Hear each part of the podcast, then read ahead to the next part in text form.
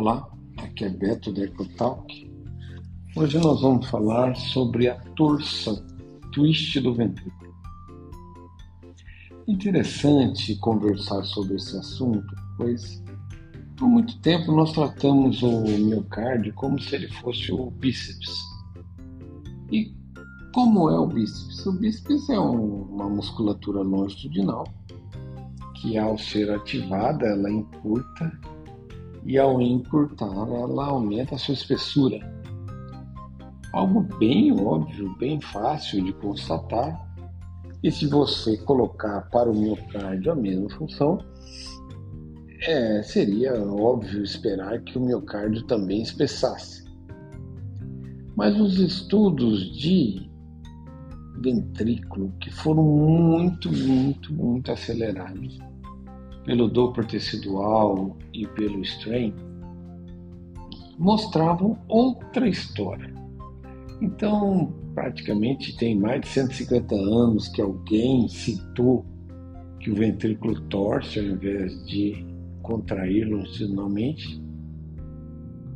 E vários estudos com cateterismo, com laboratório, com implantação de cristais no músculo, já mostravam que a torção era um movimento importante e talvez o principal movimento do músculo cardíaco.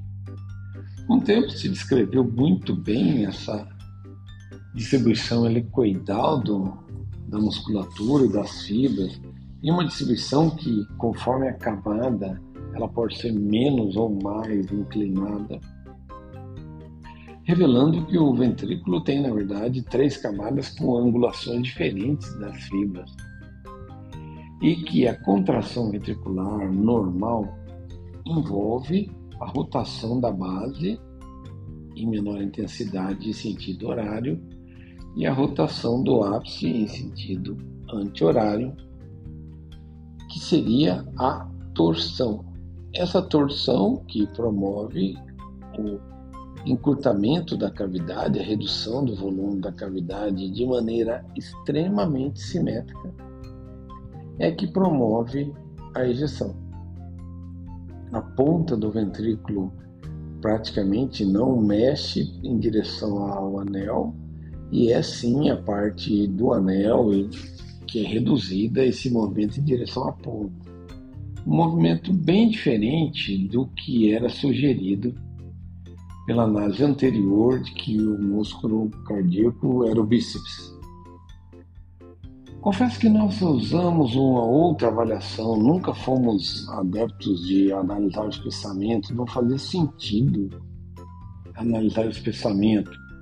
Por uma questão de lógica, não faz sentido enxergar primeiro o detalhe e depois o todo a nossa espécie, a maioria das espécies existem e conseguem sobreviver enxergando primeiro o todo rapidamente, descrevendo, entendendo todo, depois o detalhe com o tempo que for necessário. E nunca fez sentido para o nosso grupo enxergar o espessamento isoladamente. E foi assim que, sem ter esse conhecimento da torção, sem ter esse conhecimento de como o ventrículo contrai, nós fomos por outro caminho, que era o caminho da geometria, é o caminho de entender o ventrículo como um todo e não uma parede. Isso nos libertou da janela perfeita, da borda perfeita. Isso nos libertou da obrigação de ter a melhor janela possível, o melhor aparelho possível, com o melhor exame que o paciente não mexesse um milímetro da máquina. Nós adotamos essa abordagem, que ela é adotada por muita gente no mundo, o principal é o peteiro na Espanha, e que ela realmente dispensa uma janela perfeita. Você faz o eco-stress, uma janela que é imperfeita, e analisando todo você consegue entender o ventrículo e detectar a isquemia. Quando nós decidimos ir por esse caminho, e acho que nem o Peteiro, em 2008 também, quando escreveu sobre isso, tinha uma noção ideal do twist, da deformação que é o giro do coração. Esse artigo que eu levantei essa semana, ele é de 2008, do Tajik. É um artigo que até tem como último autor é, um, um, americano que veio muito ao Brasil, se divertia muito nos congressos DIC e infelizmente faleceu. Mas esse artigo é indispensável. Não é possível que um ecocardiografista hoje diga entender de ecocardiografia, afirme conhecer a ecocardiografia sem ter lido esse artigo. Ele é obrigatório, indispensável e, como disseram recentemente a respeito de amiloidose, é feio não conhecer o assunto. Então, nós recomendamos, já está livre já, 2008, você pode baixar, ler completamente, tem muitas referências. E o que você precisa aprender? O miocárdio não é o bíceps. Aquele professor que te ensinou que espessamento era tudo na vida, provavelmente não tinha a informação correta no momento que ele te explicou. Quem tem a informação correta sabe que o miocárdio torce, como torcer toalha.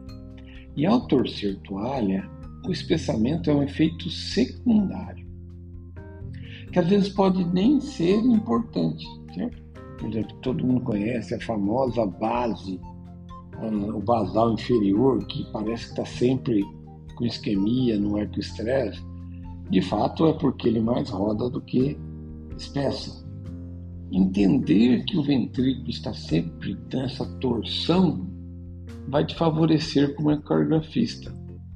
Você vai afastar da tela alguns centímetros, enxergar o coração mais longe da tela.